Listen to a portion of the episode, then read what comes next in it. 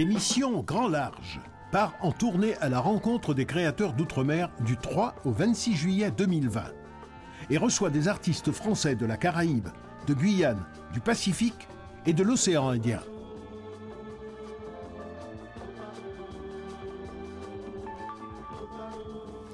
Bonjour, c'est l'émission La Tournée de Grand Large. Micro Estelle Laurentin, vous êtes sur Radio Thomas, la radio des théâtres d'outre-mer en Avignon, qui, comme la télévision du Thomas, émet du 3 au 26 juillet 2020 pour honorer le rendez-vous annuel des théâtres d'outre-mer en Avignon par les ondes et le net, à défaut de pouvoir se rassembler.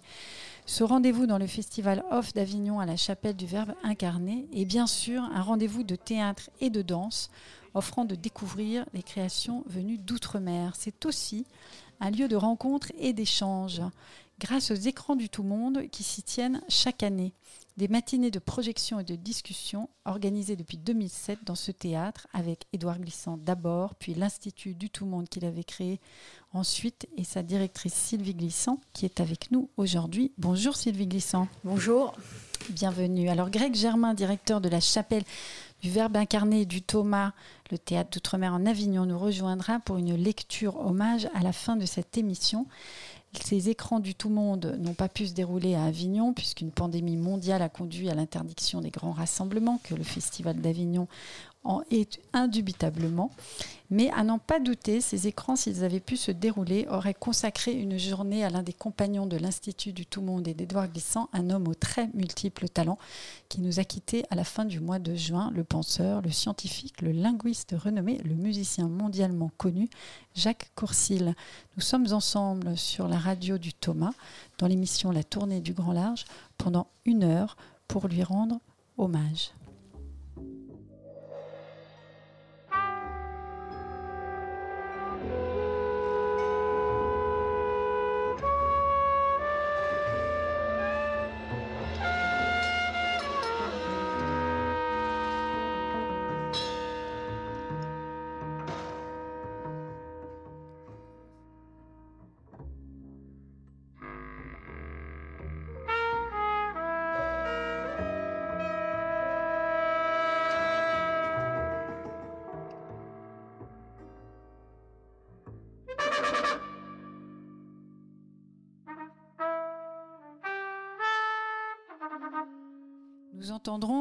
Plenel parler de la personnalité de Jacques Courcil ainsi que le journaliste Jacques Denis de Libération qui évoquera le musicien, sa carrière de jazzman et de trompettiste.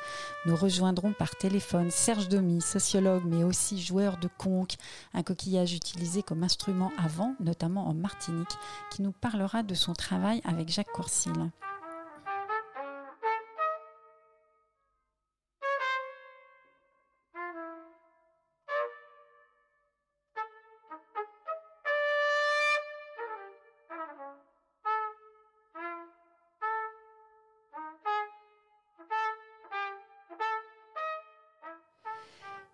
Faut commencer par quelques repères biographiques. Alors, je dois dire que Jacques Courcil est né en 1938 à Paris et que jeune homme vivant à Dakar, il a fréquenté très tôt Léopold Sédar Sangor. Plus tard enseignant et musicien en France, il a décidé de partir aux États-Unis à la mort de Malcolm X. Et là-bas, pendant une dizaine d'années, il a joué de la trompette avec tout ce que la scène du New Thing comptait de grands musiciens de jazz. Un milieu en pleine agitation créative, artistique, mais aussi politique, puisqu'on était en pleine revendication des human rights et aussi des mouvements hippies. Alors c'est un morceau de cette période dont nous venons d'écouter un petit extrait. Il était tiré de l'album Black Sweet, enregistré en 1970. Jacques Courcil embrassera plus tard une carrière universitaire avec une thèse en littérature et une autre en linguistique, discipline dans laquelle il s'illustre avec des publications marquantes. On peut citer la fonction muette du langage, mais je ne vais sûrement pas me lancer ici à entrer dans le détail de ses recherches de linguiste. Il a interrompu longuement sa carrière de musicien, mais cela ne l'empêche pas de signer dans les années 90 des enregistrements inspirés notamment produit par l'inclassable John Zorn, qui avait été son élève, un album, le terrible Minimal Brass. Terrible, c'est le mot du journaliste Jacques Denis que nous entendrons tout à l'heure. Alors c'est un parcours Sylvie Glissant qui donne le tournis. Il y a plusieurs vies en une seule et pourtant c'est un résumé très laminaire ce que je viens de faire. Quelle impression donner cet homme brillant et si actif puisque vous l'avez beaucoup côtoyé. Oui, évidemment, Jacques Courcil, c'est un très très très très grand ami. Euh, voilà, nous, le, il venait souvent euh, chez nous, donc chez Édouard, Édouard Glissant, donc et moi. Euh, voilà, que nous soyons, que ce soit à New York ou ou à Paris ou en Martinique. Euh, et nous nous retrouvions toujours, souvent pour plusieurs jours. C'est une véritable marathon de, voilà, de, je sais pas, de, de, de pensée, d'éclat, d'éclair. C'était extraordinaire. Euh, et c'est vrai que, euh, donc voilà, Évidemment, moi, je le côtoie donc depuis plusieurs années. Depuis, depuis combien de temps vous l'avez rencontré en, quelle période, Jacques Corsil je, crois que je l'ai rencontré euh, il y a à peu près, euh, disons, je dirais, il y a 35 ans, à peu près. Donc, tout ce que je viens de décrire, finalement, vous avez partagé euh, ces périodes parisiennes, new-yorkaises Oui, alors nous, on l'a moi, je ne l'ai pas connu et je pense qu'Edouard ne l'a pas connu au, moment où il était euh, à New York, enfin, euh, voilà, et qu'il jouait évidemment. donc c'est après. il est venu, il a enseigné, il a enseigné à, Cornell University, il a enseigné en Californie aussi, et puis il venait, voilà, pour jouer, pour euh, parce qu'il écrivait aussi beaucoup. Euh, euh, et, donc, à chaque fois qu'il avait un bouquin ou un, grand texte qui sortait, bon, il, était là, il réappliquait. Et c'était des, discussions ininterrompues, beaucoup évidemment avec Édouard, hein, et notamment sur toutes les notions que, que l'on connaît et que donc elles ont été débattues, battues et débattues, voilà, par eux deux. Ça, c'était euh, le côté euh, très, très amical et puis finalement intime. Euh, est-ce que pendant toute cette période, ils faisaient aussi, est-ce qu'ils donnaient des conférences ensemble ou des, est-ce qu'il y a eu des moments qui vous, qui vous semblent marquants de, ça? Oui, enfin, je pense qu'il y a eu des, oui, il y a eu des, des moments. Alors, ces, dernières années, euh, bon, euh, Jacques a beaucoup participé, euh, est beaucoup venu à l'Institut du Tout-Monde. notamment, il a participé aux, soirées des poétiques de résistance. il était toujours là, toujours présent, toujours sur le terrain, voilà, tout le, terrain de la poésie. et alors, on l'entendait jouer, mais ce n'était pas que des créations musicales, n'étaient pas que des créations musicales, c'était vraiment de véritables performance euh, poétique euh, qui euh, bon il faut dire il faut dire que évidemment il, est parti mais et ce qui reste beaucoup c'est on en parle beaucoup comme étant le musicien. Hein, on parle beaucoup de lui et c'est vrai que tous les articles, tous les, c'est ce qu'on entend euh, on a vu plein de publications dans Libération, Le Monde, partout, mais c'est sûr que c'est plutôt les critiques de jazz qui prennent en charge de faire sa biographie. Alors ça, ça laisse un pan de côté. Mais effectivement, et je crois qu'il est. Euh, en fait, c'est quelqu'un qui est extrêmement méconnu, mais vraiment, euh, vraiment méconnu. Bon, ça, je dois dire que c'est vrai que c'est le côté très attractif, enfin, et très, très vrai, et très intéressant, passionnant. Hein. C'est un grand, grand, musicien. je pense plus grand public aussi, peut-être. Oui, peut-être, mais, mais, euh, on, mais cette, cette, pratique finalement de la musique et du jazz, ça vient aussi quand même de, euh, de cette, euh, du fait que il a d'abord, c'est quand même un travailleur du langage. C'est quelqu'un qui a beaucoup, euh, c'est un grand, euh, il a travaillé la théorie du langage, il l'a il renouvelé énormément. par exemple, c'est vrai que ce qu'on ne sait pas beaucoup, parce qu'on n'a pas beaucoup lu, parce que c'est très complexe, c'est très, très dense, son écriture est difficile aussi, mais il a quand même, il nous a offert une nouvelle lecture de, des programmes, par exemple, du programme de linguistique de Saussure c'est vraiment très très ardu. Et, puis de son, son système de, valeurs pures. Et d'ailleurs, il a écrit un livre assez récemment, euh, voilà, qui s'appelle Valeurs pures de, de La euh, linguistique, c'est en effet euh, passionnant, mais c'est une science et c'est pas très simple d'accès. Donc, euh, on va moins retenir ça dans le grand public que, sa carrière de musicien, bien que ce soit. Oui, absolument. Mais, mais en fait, pour lui, c'était une façon de, de, travailler cette matière, de, de replacer finalement le, la question du, du, rapport, par exemple, du, de la langue et de la parole. c'était, c'était, il en faisait, il était très, très performatif, c'est-à-dire qu'en fait, c'était pas seulement, il ne restait pas au, niveau de la théorie du concept. Euh, euh, ça a nourri totalement sa pratique du jazz et de, de, du son et de la voix. Euh, et, son rapport aussi à la poétique, enfin au poétique. par exemple, en partant, il partait, si vous voulez, de la théorie de, de, de Saussure pour dire, pour reposer peut-être euh, la, question de, l'écoute euh, euh, et le, sujet entendant. Ça, c'était c'est Saussure qui disait ça, du sujet entendant. Mais, mais cette question de, l'entente, de l'écoute, mais surtout de, l'entente, du sujet entendant, voilà, était pour lui extrêmement important. Et, et comment vous dire Quand il était, par exemple, si vous écoutez Clameur, et, cette traversée euh, des poétiques, que ce soit de Monchoachi, euh, le, grand poète martiniquais, de Césaire, d'Édouard Glissant, évidemment, euh, et même de Fanon, hein, eh bien, il nous propose une autre manière il nous propose de les entendre et comme on les a jamais entendus. Euh, euh, et, je pense que c'est totalement nourri de cette grande, immense réflexion sur, le langage, sur, sur, euh, sur ces théories très complexes, très dogmatiques aussi souvent. je pense qu'il a pratiqué une réelle révolution dans, dans la façon de, de, de faire entendre la poétique. On peut imaginer oui, que sa, culture du, jazz, euh, son savoir de musicien et puis sa compétence euh, sur la linguistique, euh, pouvait, il a réussi à embrasser vraiment quelque chose. Alors, on parlera de, Clameur un peu plus tard dans l'émission et on en écoutera une, partie. C'est un oratorio hein, qu'il avait écrit des, avec des, paroles de, de, poètes.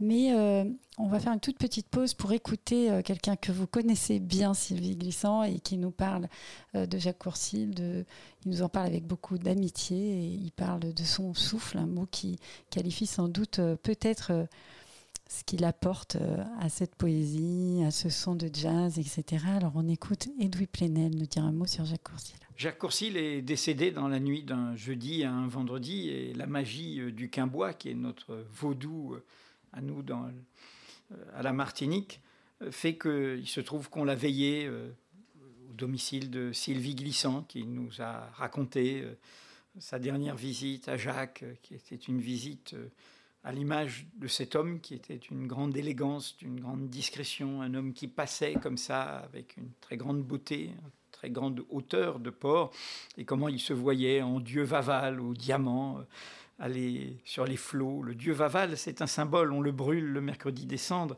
mais ces cendres, c'est une semence aussi, c'est une renaissance, et c'est, la vie qui, repart. Alors pourquoi je, je, pars de cette évocation? Parce que nous parlions comme une veillée, et c'est une veillée euh, qui se trouve avoir accompagné euh, son départ euh, à distance. C'est que pour moi, Jacques, dans toutes ses vertus diverses de de philosophes, de linguistes, de chercheurs, de mathématiciens, dans son errance entre la France, entre l'Europe, entre l'Afrique, le Sénégal, la Martinique, les États-Unis, etc. C'est un souffle, c'est un souffle. Et dire ça, c'est pas seulement dire qu'il était un trompettiste de jazz formidable, mais c'était un souffle, c'est un air, euh, on, sera habité par ce souffle, ce souffle nous portera. Voilà, donc euh, il n'est plus là, mais le souffle est là. Et la brise de Jacques Courcil euh, est toujours là. Alors, le souffle, c'est léger, mais c'est très puissant. Et finalement, Edoui Plenel, il, est d'accord avec vous. C'est-à-dire qu'il il, donne l'impression que Jacques Courcil, il embrassait vraiment beaucoup de disciplines de façon très harmonieuse dans sa pensée, dans sa musique. Oui, tout à fait. Je, pense que le, souffle, évidemment, c'est extrêmement important. Le, souffle, la voix. Hein, et, le souffle, c'est le passage, en fait. C'est ce qui nous permet euh, d'entrer euh, dans toutes ces, ces, dimensions, dans toutes ces des, choses très, très, très obscures, mais en même temps qui nous habitent. Euh, évidemment, c'est la fonction aussi de la poésie hein, et, du, poétique. C'est euh, comment aller euh, dans ces sortes de, d'interstices très très voilà qu'on qu'on sait avoir mais qu'on enfin on ne sait pas ce que, ça contient totalement je pense que le Jacques avec sa voix voilà nous nous fait enfin, son souffle est vraiment, euh, c'est et cette voix, c'est le lieu de notre, de notre rencontre finalement. C'est, euh, il nous fait partager quelque chose. Alors en effet, euh, donc musique très inspirée par la poésie. On va l'écouter dans une circonstance où on voit bien ce lien et qui illustre, je pense que vous venez de dire, euh, ce lien entre la musique et puis des textes de la créolité auxquels il consacrait quand même une partie de, ses réflexions et de ses recherches. Alors ça se passe à la Martinique, il n'y a pas très, enfin un petit moment quand même en 2009. C'est un extrait du film que Inde Medeb, la réalisatrice, a tourné qui s'appelle Au pays euh, d'Édouard Glissant. Et ça se passe euh, tout à fait à la fin de ce film. Peut-être que quand on aura écouté, vous nous expliquerez ce que c'est que ce passage, Sylvie Glissant. Oui, au pays de Glissant n'est tempête que de sang. Voilier sanglant. La race blanche des frégates. La race blanche des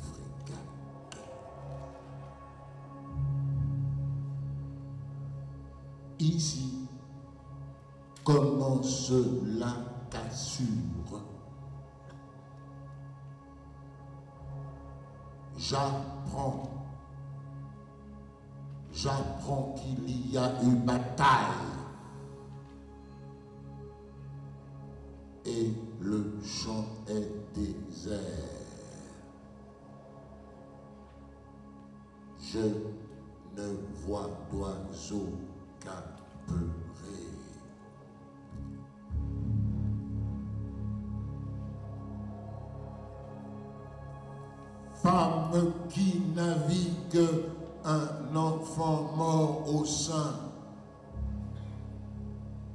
femme qui va un chevreau mort au sein,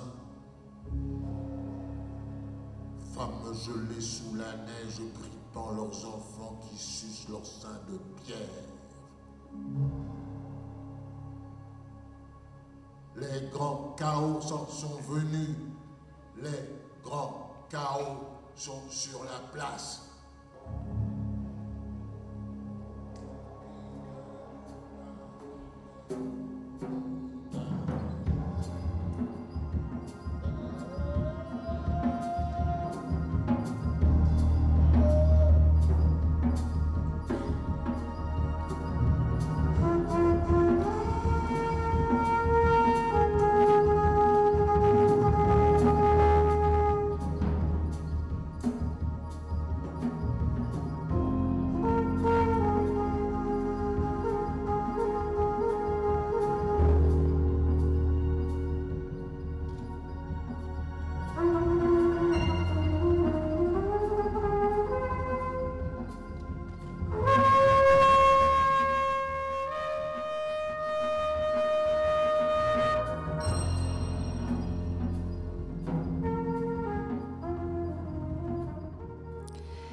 On vient d'écouter un extrait du film d'Inde Medeb, Au pays de Glissant. Alors, euh, Sylvie Glissant, est-ce que vous pouvez nous dire euh, que, à quel moment ça, vient dans ce film? Qu'est-ce que c'est que ce passage qu'on vient d'écouter? Oui, alors les, les, bon, les, les grands chaos, donc c'est un, tiré d'un, poème donc, d'Édouard Glissant. C'est euh, voilà ces grands chaos, il nous les fait entendre. C'est ceux, c'est ceux qui, qui sont que nous vivons. certainement. c'est tout ce que nous portons aussi, qui nous habite, toutes nos traces des, les traces peut-être de, ce dont nous, avons hérité, de, notre histoire, de ces rencontres, de, ces souffrances, mais ces bonheurs aussi, enfin ces, grands chaos, tous ces bouleversements en fait, qui, euh, font que euh, notre, existence euh, euh voilà, est, toujours euh, imprévisible. Il suffit de comment se saisir finalement, comment se saisir de, de ce qui survient, de, de, ce qui, de ce qui se passe, de tous ces événements. Et je pense que cette... Euh, oui, Jacques, avec sa voix, avec son... Voilà, il, il, a en fait...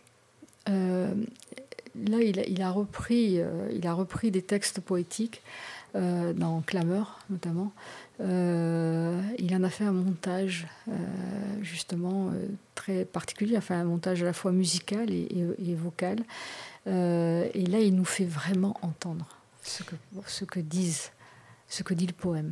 Et là, en effet, on, on, ça vient de très loin. Ça pourrait venir quasiment des, des cavernes. Alors ça se passait euh, à la Martinique. On, on, reste en Martinique parce que nous avons rejoint euh, Serge Demy. Alors Serge Demy, euh, j'espère que je ne me trompe pas, vous êtes sociologue, mais vous êtes aussi euh, joueur de conque et fondateur euh, du groupe Wataboui. Bonjour Serge Demy. Bonjour. Merci beaucoup d'être avec nous pour évoquer euh, Jacques Courcil. Nous sommes, comme vous l'avez entendu, avec euh, Sylvie Glissant. Euh, Est-ce que vous voulez bien nous parler de vos relations avec Jacques Courcil Vous aviez des projets musicaux notamment ensemble? Non, mais ce que je voudrais dire d'abord, c'est parler de la, première rencontre que nous avions eue avec Jacques Courcil. Euh, C'était dans le cadre d'ailleurs du prix Carbet, où Jacques nous avait entendu, bon, mais ne nous connaissait pas, nous avait entendu parce que on avait fait une petite, euh, une petite euh, démonstration donc pour Édouard et ses amis, etc. Musical. Et le soir, musical, oui. Et puis, et puis le soir, il nous, nous a invités à, à, il nous a dit allons à la plage, sur la plage du, du Diamant. Et puis il voulait jouer avec nous. Et donc il a pris sa trompette et puis et puis nous on était avec nos camps.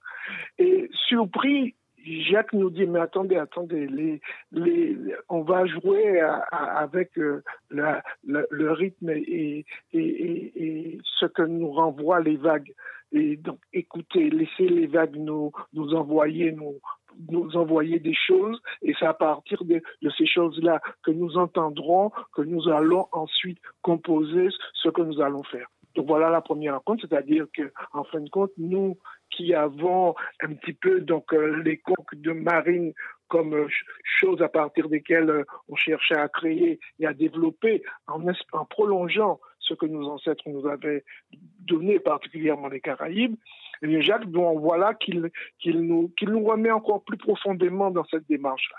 Oui, avec et la puis après, comme... ouais, pardon, et avec la mer comme et avec la mer comme comme comme comme, comme, comme partition et comme référence à partir duquel nous construirons effectivement ce que nous avons à dire. Et lui, bon, alors moi, nous ce que nous retenons d'abord c'est ça, c'est-à-dire que cette espèce bon de première et expérience euh, et donc sur la plage du diamant ouais. où, où, la mer parle langage et il fallait rentrer dans le langage de la mer avant dans les langages de la mer des, des vagues avant de pouvoir ensuite euh, et faire faire des choses l'autre l'autre l'autre l'autre euh, expérience que je voulais renvoyer également témoigner c'est celle que nous avions eue avec lui sur les collines euh, du, du Mont Gommier. Là, au Mont Gommier, c'est là où on s'entraîne.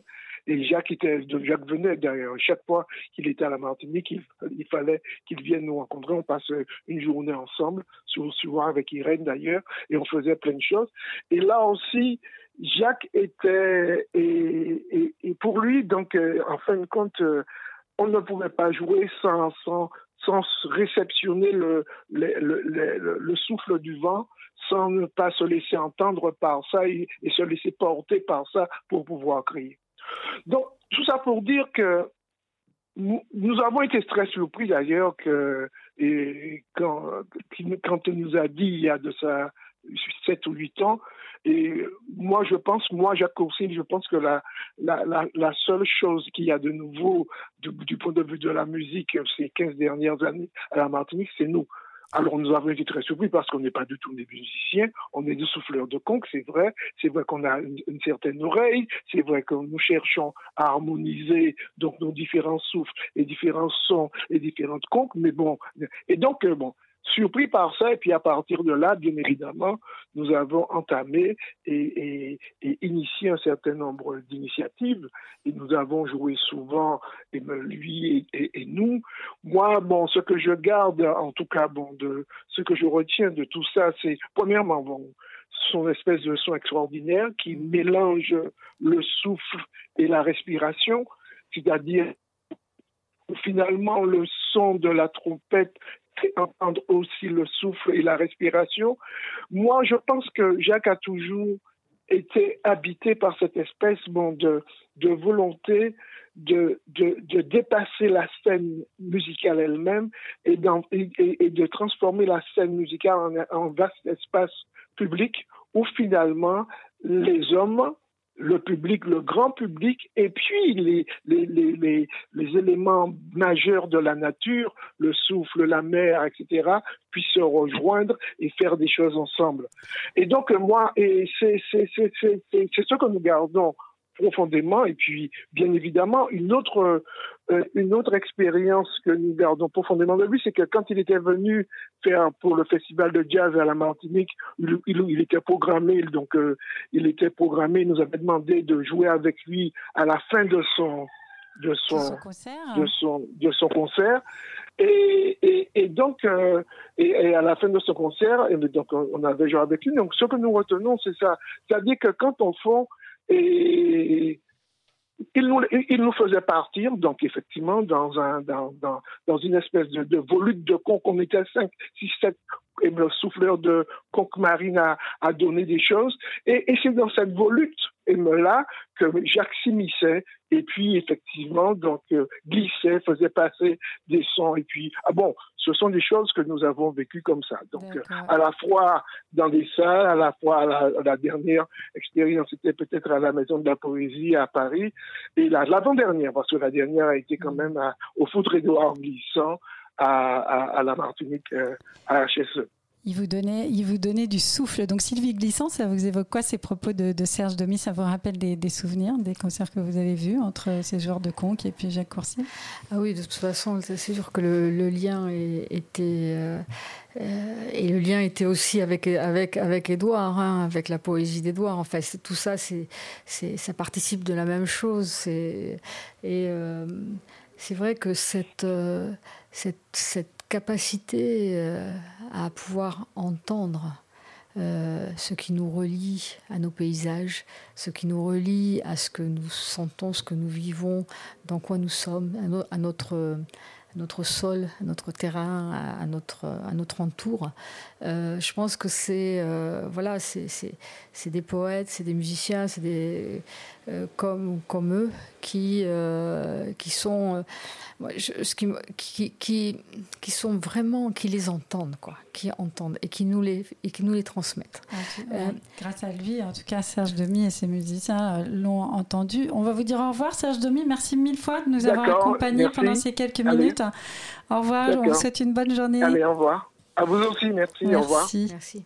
On revient à vous, Sylvie Glissant. Je vous ai presque coupé au milieu d'une phrase, non Oui, oui, oui. Non, parce que en fait, ça, ça, me, ça me fait penser à, à, Jacques. Euh, je l'ai entendu, euh, je crois que c'était quand il, y avait une, une interview à à banlieue bleue, je crois, quelque chose comme ça, où il disait toujours, euh, ah il disait, je les ai entendus, euh, les chants indiens des, des, grandes plaines, je les ai entendus, les flamencos, je les ai entendus, les joueurs de flûte dans les Andes. Euh, voilà, et c'est ça, mais voilà, c'est quelqu'un qui, qui avait, euh, qui entendait aussi pour nous et qui, qui nous transmettait en fait cette, cette, aussi cette écoute qui nous a fait entendre. Euh, et euh, je sais qu'il avait, par exemple, il avait repris une citation de, de Franz Fanon qui disait, alors il disait. Alors d'abord, Jacques disait la, trompette entend et souffle des paroles nues. C'est un tambour à bouche, un instrument d'appel. Il était aussi euh, un grand scientifique, Jacques Courcine, et vous êtes bien placé pour le savoir. Il a été conférencier, c'était un fin euh, analyste de littérature. Vous avez, vous avez organisé euh, avec lui une série de conférences à l'Institut du Tout Monde assez récemment, mhm. dont l'une intitulée, ou une série d'ailleurs peut-être, Négritude, la grammaire du Caliban. c'était plusieurs conférences sur plusieurs poètes, je crois.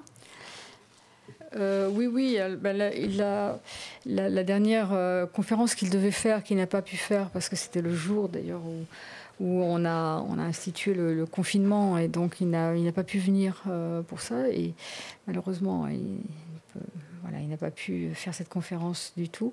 C'était son grand, son grand sa grande réflexion, son grand travail sur, à partir de Fanon sur le problème de la race. Euh, il, a, il a débattu de toutes ces grandes questions. Pour lui, c'était très très important et, et euh, ça, ça, marchait. Euh, elle marchait avec toutes ces réflexions, marchaient avec cette euh, avec cette musique, avec ce qu'il entendait. Enfin, ça, ça, ça, se convertissait en, son, ça se métabolisait en, en son, ça, se transmutait en. Voilà, les mots se transmutaient en.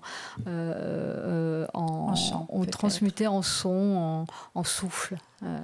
On va écouter un extrait de, de cette conférence. Le point commun des écrivains de la négritude, qui viennent tous de pays colonisés différents, Aimé Césaire Martinique, Léopold Sédar Senghor Sénégal, Léon Gontran Damas Guyane, René Depès Haïti, Jacques Rabé Madagascar, est le Paris des années 30, où ils se rencontrent comme étudiants. C'est le Paris de l'activité surréaliste, de la peinture cubiste, des arts d'Afrique, du jazz, de la musique atonale. C'est aussi le Paris des grandes internationales ouvrières et surtout la capitale d'un puissant empire colonial dont ils sont les ressortissants et les victimes. Comme tous ses compagnons dans leur pays d'origine, Césaire en Martinique a subi le colonialisme. À Paris, il le découvre comme empire et comme système. Fallait-il que la chape de l'aliénation coloniale soit parfaite et opaque pour que la condition nègre, ça le, le mot est de Césaire, il est important, la condition nègre n'apparaisse que dans la métropole et non dans les lieux coloniaux eux-mêmes? C'est à Paris, capitale de l'Empire, que les fondateurs de la négritude découvrent le projet global de l'impérialisme colonial. C'est ainsi l'aliénation, il faut aller la chercher ailleurs pour en prendre conscience, écrira plus tard Édouard Glissant. La négritude, ou plutôt le mot négritude, renverse une insulte quotidienne cinq fois centenaire en un identifiant valorisant. Nègre, pour Césaire, c'est ma révolte, ma gueule, mon nom. Arme miraculeuse. Arme miraculeuse. Alors cette parole, elle est limpide pour exprimer une pensée qui est quand même très complète, très complexe. C'est vrai qu'on a beaucoup parlé de sa capacité de poésie, de musique. Bon, là, on est euh, face à un universitaire qui est capable de vulgariser euh, de manière euh, phénoménale tout, tout ce qu'il veut, on dirait. Oui, alors, euh, c'est un peu un piège aussi, parce que bon, euh, c'est pas aussi limpide que ça, peut-être, moi je crois, et c'est pas, euh, et ça vulgarise pas tellement. C'est-à-dire qu'on entend un peu mieux, effectivement, je suis d'accord. maintenant, il nous insiste. Voilà, c'est ça. C'est-à-dire que là, donc c'est une conférence, mais avant tout, il nous incitait à aller euh, dans les textes, dans la poésie même, d'entrer dedans. Il nous faisait entendre la poésie. Donc là, évidemment, c'est, une conférence, donc c'est quelque chose. Mais euh, je pense que beaucoup de gens, euh, ensuite, ont été bah, tirer les, ouvrir en tout cas de nouveau les, poèmes de Césaire ou les, poèmes de d'Édouard Glissant ou de ou de ou de Monchoachi enfin euh, je, pense que c'est ça c'est il, ouvrait les livres. Il nous a vraiment euh, appris à comment entendre cette poésie, euh, souvent effectivement très difficile, très opaque, parce que euh, elle va très loin, elle va vraiment dans des obscurités euh, qui sont nos propres obscurités. Alors il disait, je crois, avant qu'on revienne euh, à sa musique avec le, témoignage de Jacques Denis, donc euh, journaliste euh, de Libération, il disait, je crois qu'il était le, serrurier de certaines œuvres poétiques, c'est-à-dire qu'il les ouvrait. Jacques, à un moment, disait, ce n'est pas glissant qui est obscur, c'est le monde, le tout monde, le, le chaos monde. Ainsi, dire le monde, Seuls les poètes le peuvent. Et les sciences actuelles du chaos, euh, et les sciences actuelles du chaos, donc la, complexité. Euh, et il citait euh, trois, vraiment trois citations d'Edouard. L'une d'elles, c'est on n'élucide pas l'obscur. il n'y a pas de recette possible. l'obscur maintient vive la différence. Et euh, il ajoutait euh, Glissant nous lègue le cas au monde, euh, le, voilà, le plus haut de, la littérature, hein, le plus haut de littérature comme champ d'étude. Voilà. Radio Thomas est à retrouver sur la FM avec Aligre FM 93.1 à Paris et Radio Grenouille 88.8 à Marseille. Je l'ai vraiment découvert humainement à travers le clameur.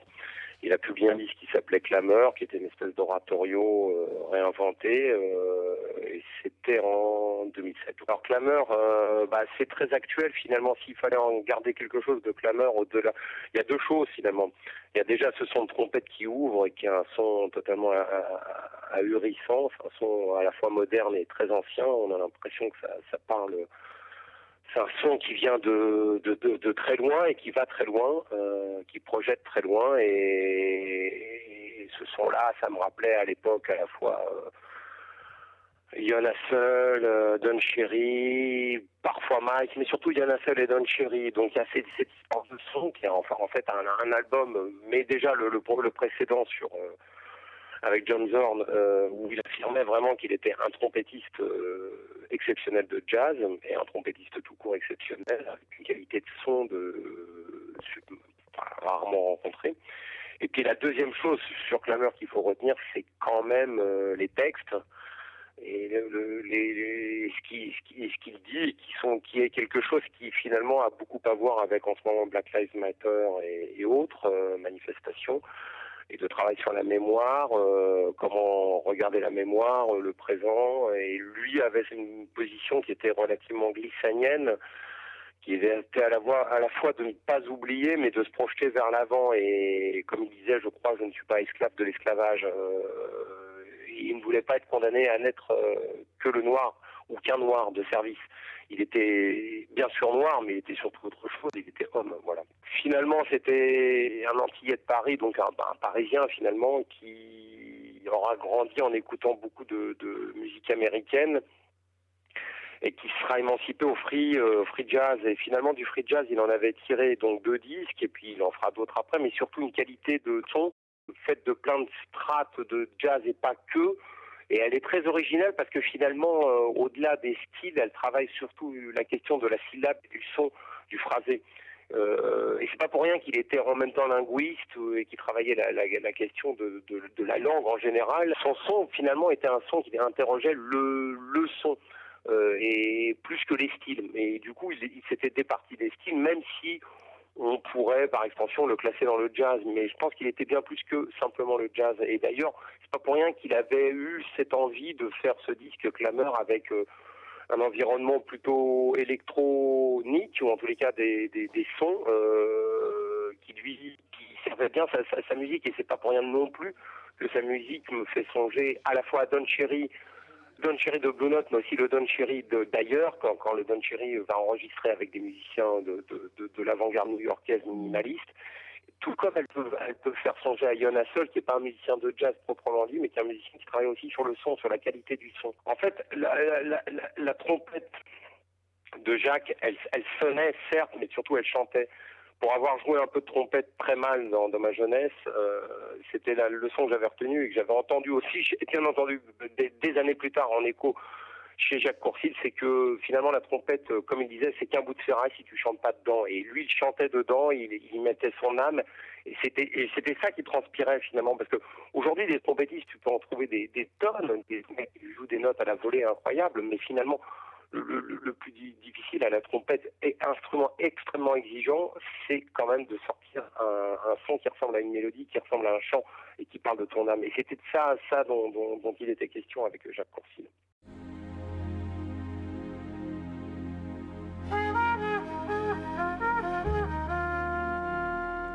C'était les mots du journaliste Jacques Denis au sujet de Jacques Courcil. Alors avec ce souffle, avec cette trompette, on arrive à l'une des œuvres euh, quand même majeures musicales qu'il laisse. C'est un oratorio intitulé Clameur dont on entend maintenant le début.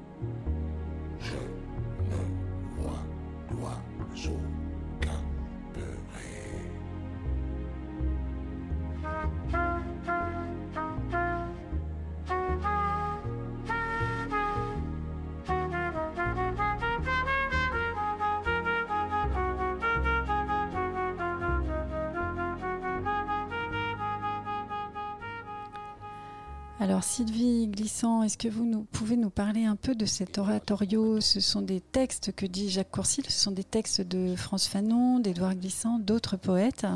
Ce qu'il décline là, c'est d'abord le cri. C'est ce cri qu'il essaie de nous faire entendre.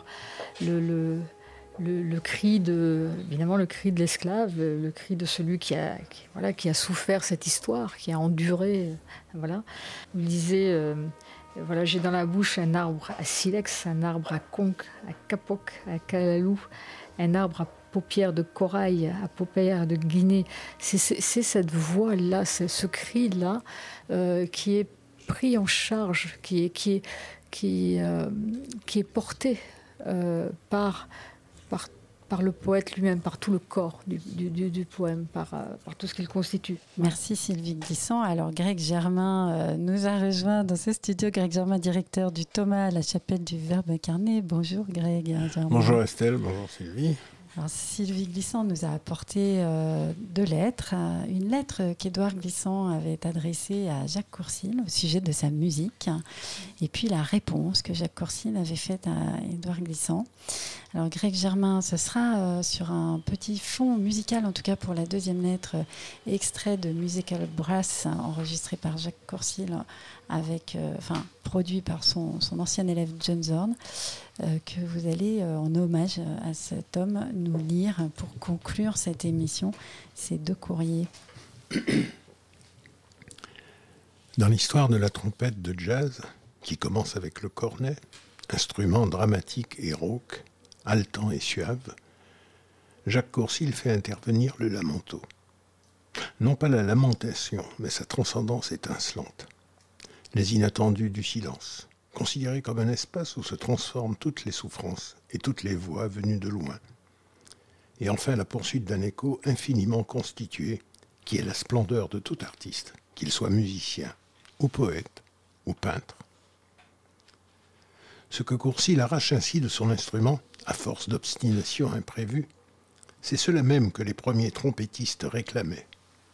La respiration cassée de la connaissance souterraine, de la malédiction qui s'échappe du corps à saccades incontrôlées, et en même temps le continue, l'espèce de fugue enroulée qui est le moment du grand plaisir et de la maîtrise, et de la conscience qui se maintient. La trompette de Courcil est ainsi un cornet à piston, et aussi bien une clarinette qui trille, tragique et ludique tout à la fois. Cette histoire du jazz ne finit pas. Courcil écarte de nous le temps, je veux dire que nous apprenons avec lui à mesurer ce temps qui nous vient des silences lointains et des histoires raturées des peuples, à le mettre à côté de nous pour que nous puissions mieux l'apprécier, pour que nous puissions tourner autour de ce temps et mieux surprendre son écho. Oui, le superbe lamento de cet art est fait de silences recomposés, redonnés, et de cet écho infinissable, où la monotonie et la répétition étincellent comme des roches de lave ce temps qui s'écarte si lentement est le temps de notre éveil. Édouard Glissant.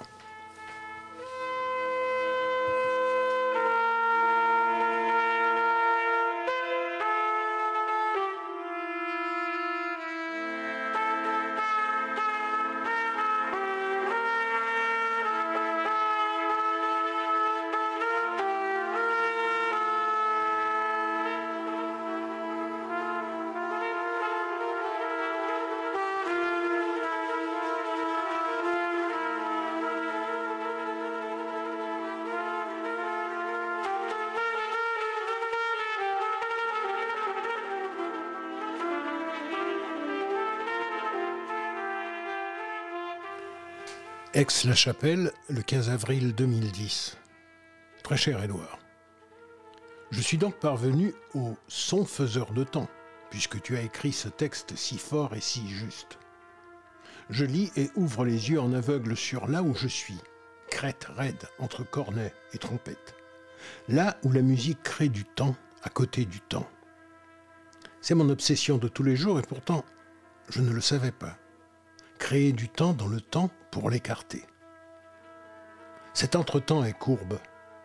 Pour jouer la note qui suit, il faut l'avoir entendue dans les harmoniques de celle qui précède. L'improvisation commence à cette attente, ce suspens, qui parfois dure et fait silence inattendu, comme tu l'écris. Ainsi, ce minimalisme dans lequel j'inscris mon travail n'est pas une vertu, mais une nécessité architectonique du temps dans le temps, de ce temps qui s'écarte. Le lamento du cornet dont tu parles, je l'ai entendu enfant dans les cours d'immeubles. On lui lançait des sous par les fenêtres. Mon lamento est une cadence processionnelle, un carnaval lent, une prière peut-être.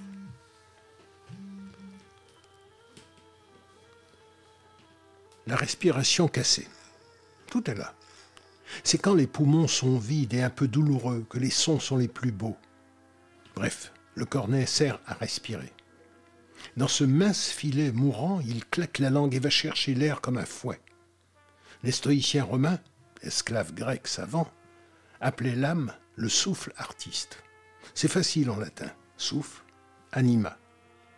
Pour moi, que je joue, que je te parle, que je danse ou pêche à la ligne, Mon corps, tant qu'il respire, est la seule âme que je n'aurai jamais. Toi, tu dis? Je dis que la poésie est chère. Le corps, le cornet qui respire, devient langage. Souffle vaut pour les voyelles et coups de langue pour les consonnes. Rien n'est beau comme les voyelles, et rien n'a d'éclat comme les consonnes. Le cornet par quoi j'ai commencé, instrument populaire dont les grands maîtres étaient français avant que le son d'Armstrong ne les détrône de son incomparable éclat, a été longtemps mon piston de chevet. De ces maîtres français et de leur virtuosité, j'ai gardé le coup de langue, ainsi dit-on. En jazz, je n'ai retrouvé cette technique d'articulation que chez Clark Terry, cornet chez Duke Ellington, qui m'a donné quelques conseils. Plus tard, dans les pas d'Armstrong et de tous les autres après lui, la trompette a avalé le cornet. Deux intentions différentes en une. Le cornet joue des chansons et fait danser le cœur des jeunes filles. La trompette, la trompe, joue des chants, des grands chants, des pleins chants. Elle fait mentir la définition de la musique comme système de valeurs sans signe. Elle parle, elle appelle, elle ordonne, elle est lamento comme un héros en anabase. Ce ne sont que sonneries, hymnes ou fanfares. En jazz, c'est un cri, une clameur de nuit urbaine. En baroque, c'est une voix céleste. Tu es très juste ici. La trompette est un écho, un cri second qui revient et qui récite le conte à rebours. Toutes les voix entendues dans un lieu m'ont raconté les histoires du lieu. Ainsi, Nuna Daol, le chemin que nous avons tant pleuré, est d'abord un conte avant d'être histoire. Qu'une personne dise ça, c'est du pathos. Mais quand c'est tout un peuple. L'histoire du monde est un chaos bien ordonné d'histoires troubles. La subjectivité artiste, la solitude inspirée. Dans ma tête règne un vacarme social, un volcan de papotage qui ne veut jamais se taire, même quand je dors.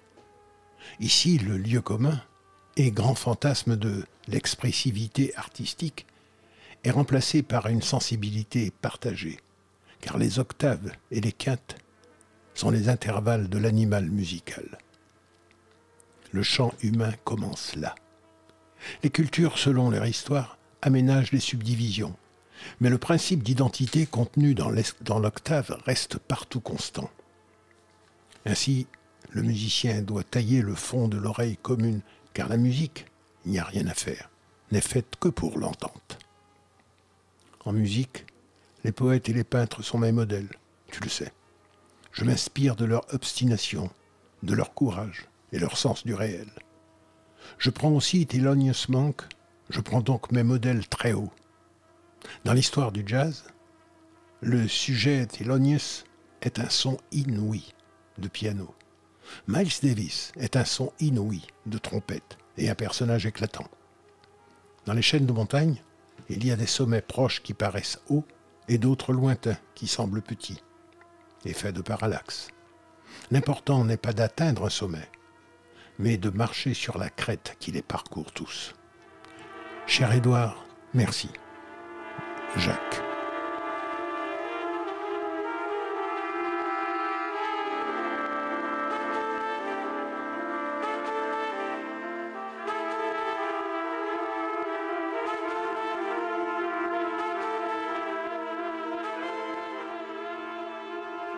Merci Germain.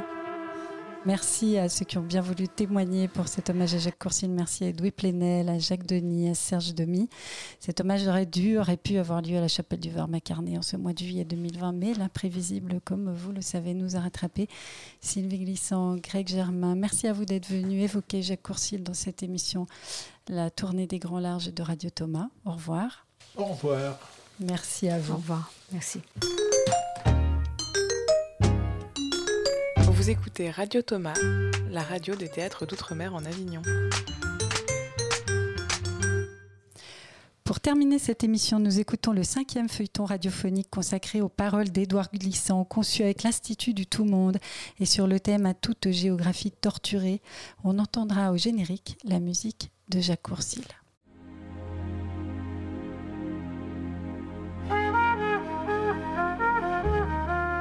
À toute géographie torturée, Paroles d'Édouard Glissant, une série radiophonique des théâtres d'outre-mer en Avignon en partenariat avec l'Institut du Tout-Monde. Cinquième épisode.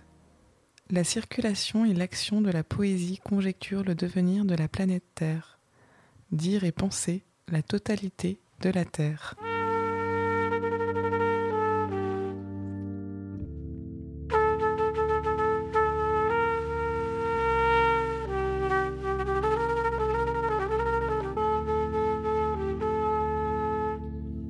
Essai publié en 1990, Poétique de la relation constitue l'un des manifestes, l'une des références de la pensée d'Édouard Glissant. Pour autant, cette notion même de relation, par quoi l'on tend parfois aujourd'hui à identifier sa pensée, ne doit pas recouvrir ou oblitérer l'idée de la poétique à l'origine de son œuvre et de ce qu'il appelle son intention. En effet, c'est avant tout par et dans le travail de nomination poétique qu'Édouard Glissant fit advenir des configurations nouvelles de l'imaginaire.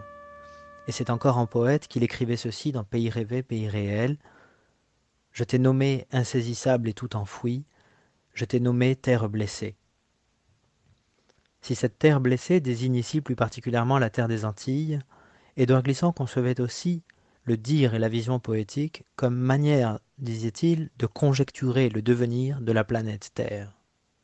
La Terre est le lieu du drame cosmique, écrivait quant à lui son ami le philosophe Costas Axelos drame qui est aussi celui que Glissant chercha à penser poétiquement dans sa poétique de la relation.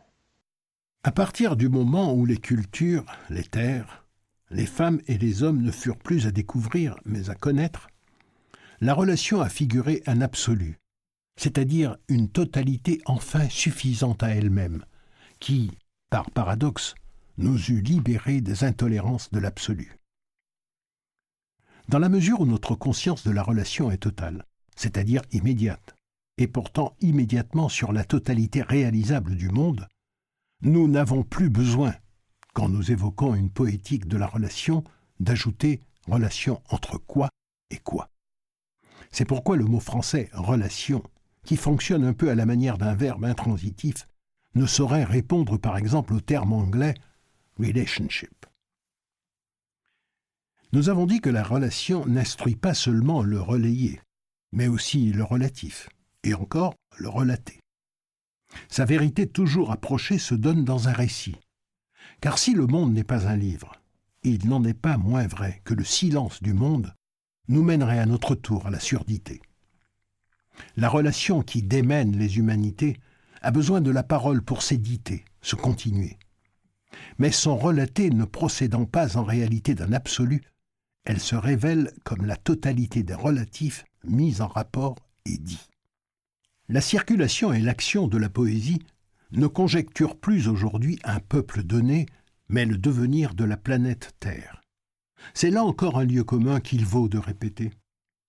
Toutes les expressions des humanités s'ouvrent, à partir d'une perspective à chaque fois différente, à la complexité fluctuante du monde.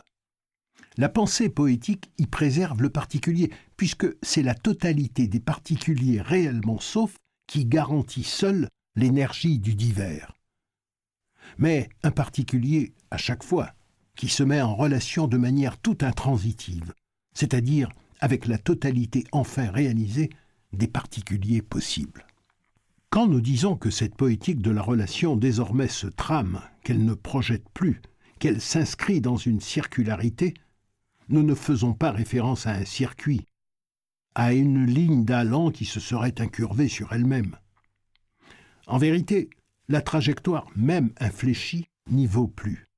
Combien d'autres problématiques, secrétées dans combien d'autres régions du monde et sous combien d'auspices différents, sont-elles venues rencontrer celles que nous évoquons ici, organisant la ronde de la totalité Terre?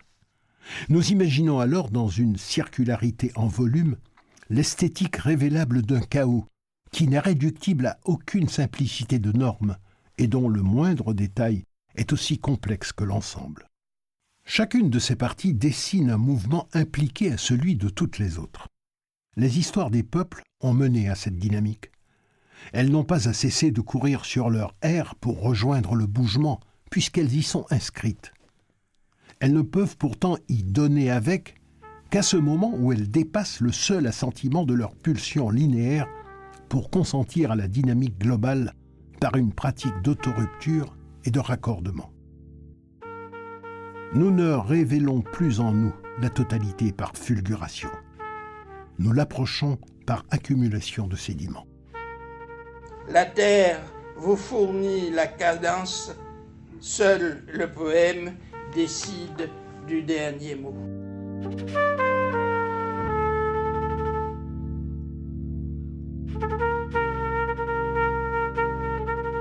Vous venez d'entendre la série radiophonique À toute géographie torturée, paroles d'Édouard Glissant, proposée et présentée par Raphaël Laureau, texte dit par Greg Germain, musique de Jacques Courcil, illustration de Sylvie Sema. C'était la tournée du Grand Large présentée par Estelle Laurentin sur Radio Thomas. Coordination Louise Ruby, réalisation Sylvain Carton.